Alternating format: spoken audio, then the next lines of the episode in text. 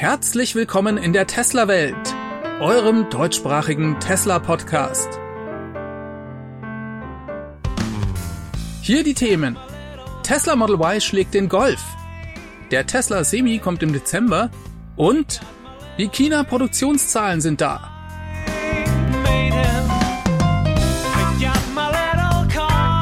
Mein Name ist David und dies ist die Folge 250.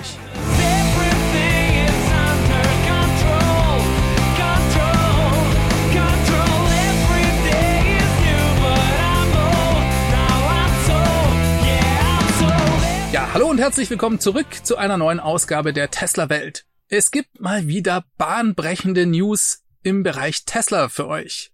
Das Tesla Model Y wurde im September das bestverkaufte Fahrzeug in Deutschland. Das müssen wir erstmal sacken lassen. Das Kraftfahrtbundesamt, das veröffentlicht jeden Monat die Neuzulassungen in Deutschland und die schreiben hier am 10. Oktober, im Berichtsmonat September 2022 gab es in drei Segmenten einen Wechsel des zulassungsstärksten Modells. Der Tesla Model 3 wies im Segment der Mittelklasse die meisten Neuzulassungen auf und das Segment SUVs wurde vom Tesla Model Y angeführt. Und dass das Tesla Model Y das Segment der SUVs anführt, ist eigentlich schon fast eine Untertreibung. Denn Tesla hat 9846 Model Y in Deutschland im September zugelassen und ist damit nicht nur im Bereich SUV auf Platz 1, sondern hat damit das meistverkaufte Auto im Monat September gestellt und mit dem Model 3 dann noch das Segment der Mittelklasse geholt. Das ist schon der absolute Wahnsinn. Ach ja, und für alle, die denken, dass Wasserstoffautos vielleicht doch noch eines Tages kommen, steht hier noch ein Satz drin. Für die Antriebsart Wasserstoff wurden keine Neuzulassungen registriert. Merkt ihr was? Aber mal Spaß beiseite. Dass das Model Y die Nummer eins in Deutschland ist, ist tatsächlich was Besonderes. Denn Tesla hatte es bisher in Deutschland sehr schwer. Wir Deutschen, wir mögen eben unsere deutschen Hersteller. Und wenn man sich mal so die letzten Jahre anschaut, da hat Tesla eigentlich fast gar keine Autos in Deutschland zugelassen. Gehen wir da mal kurz durch. 2015 waren das nur 1582.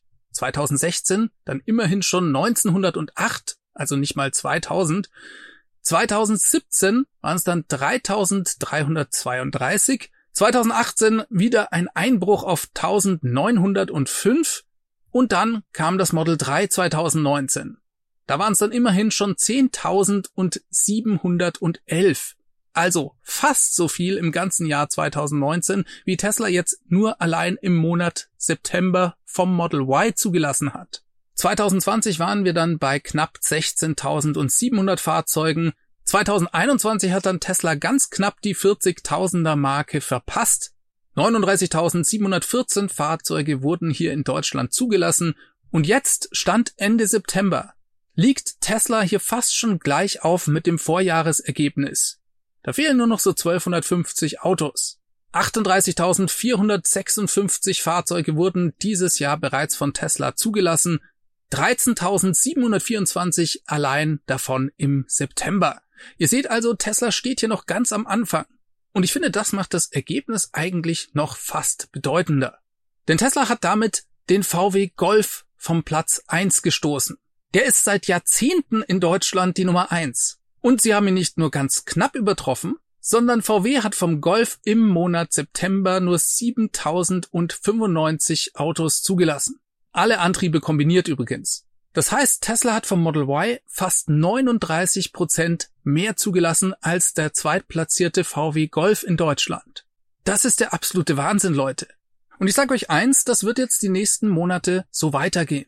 Vielleicht nicht unbedingt im Monat Oktober, der wird nochmal spannend, denn wie ihr vermutlich wisst, schickt Tesla ja immer die Fahrzeuge aus Shanghai zu Beginn des Quartals auf die Reise. Die brauchen dann aber eben ein paar Wochen, sodass sie erst im November bei uns ankommen. Trotzdem produziert ja Tesla bereits in Grünheide eine ganze Menge von Autos.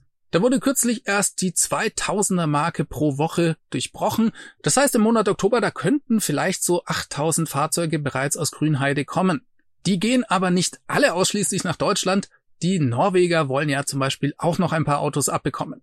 Es könnte also sein, dass Tesla im Monat Oktober nicht nochmal direkt den VW Golf schlagen kann, aber vielleicht klappt's ja doch. Für den November und den Dezember mache ich mir da aber gar keine Sorgen. Es gab in der Vergangenheit Gerüchte, dass Tesla eventuell die Zulassungszahl für das Jahr 2022 verdoppeln möchte. Das wären dann also 80.000 Teslas und dazu müssten in den nächsten drei Monaten, wie gesagt, noch 40.000 dazukommen. Das wäre schon extrem, aber es ist nicht unmöglich. Und das wäre dann ein Wachstum um 100 Prozent. Ganz weit sind wir noch nicht, wollen wir also mal abwarten. Aber eine Sache ist klar, Tesla wäre dafür noch nicht mal auf die Fahrzeuge aus Grünheide angewiesen. Denn in Shanghai wurde die Produktion in den letzten Wochen massiv hochgefahren. Hier haben wir diese Woche die neuesten Produktionszahlen bekommen. Die kommen nicht von Tesla direkt, sondern von der China Passenger Car Association. Und die berichten, dass Tesla im Monat September 83.135 Autos produziert hat.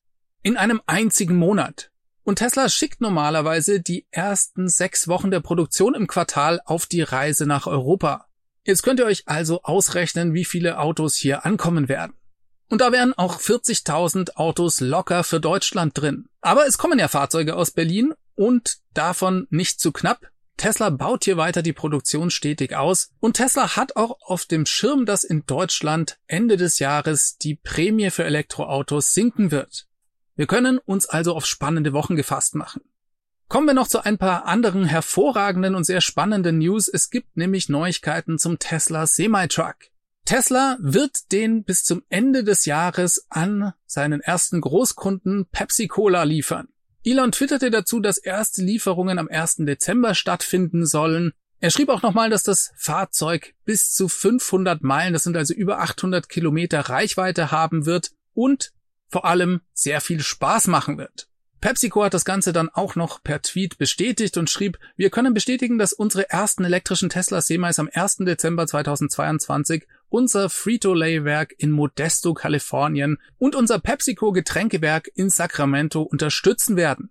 Wir freuen uns auf diesen nächsten Schritt und werden weitere Details bekannt geben, sobald wir die Lieferungen erhalten haben.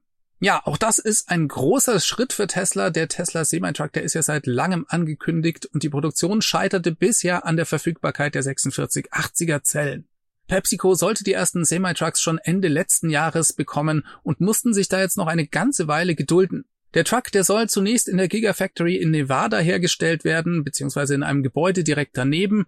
Tesla hat auch bereits bei PepsiCo den ersten Megacharger dafür gebaut. Wenn wir den Gerüchten Glauben schenken dürfen, soll Tesla in Nevada zunächst eine Produktionskapazität von fünf Tesla Semis pro Woche haben. Später sollen die Fahrzeuge aber auch in Texas hergestellt werden. Zum Tesla Semi gab es ja vor kurzem erst nochmal ein Update der Webseite. Das habe ich euch in der Folge 241 berichtet. Da blende ich euch hier oben auch nochmal den Link ein, beziehungsweise den stelle ich auch nochmal unten in die Beschreibung. Über 800 Reichweite sollen die Fahrzeuge haben bei einem Verbrauch von weniger als zwei Kilowattstunden auf eine Meile. Das wären dann umgerechnet auf 100 Kilometer weniger als 125 Kilowattstunden. Ja, und das ist ungefähr das Energieäquivalent zu 12,5 Litern Diesel.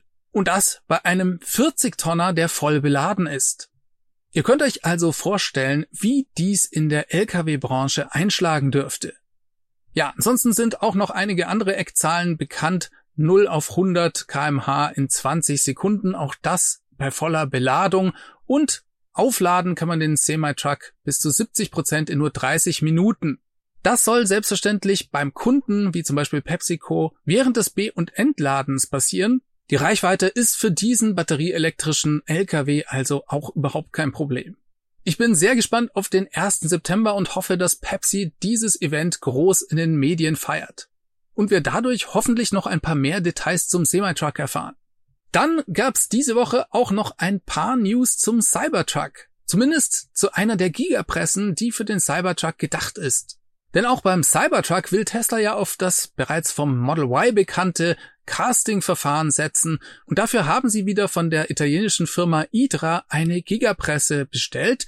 Für den Cybertruck ist die aber nochmal deutlich gewaltiger als fürs Model Y bis zu 9000 Tonnen Pressdruck wird die haben und das ist damit so ziemlich auch die größte Gigapresse, die auf der Welt verfügbar sein dürfte. Die ist inzwischen fertig und auch sogar bereits in die USA verschifft worden. Einen Bericht dazu gab's bei teslarati.com und Elon der kommentierte das Ganze und sagte, er freue sich bereits, das Beast in Aktion zu sehen.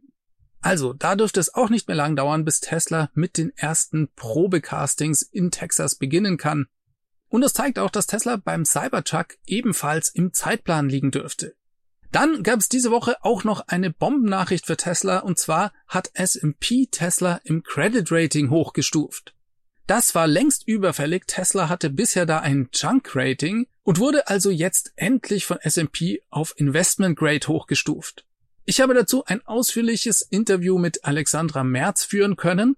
Den Link dazu findet ihr hier oben eingeblendet und natürlich auch unten in der Beschreibung nochmal. Schaut euch das bitte an. Ich kann euch das nur empfehlen, denn Alexandra ist eine ausgewiesene Expertin. Sie hat früher bei Moody's gearbeitet und das Gespräch war höchst interessant. Vielen Dank auch nochmal an Alexandra an dieser Stelle.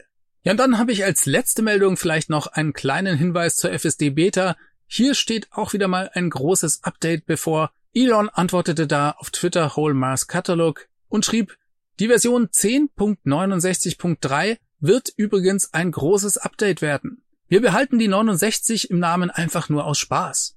Darüber werde ich euch dann bald berichten, sobald das Update verfügbar ist.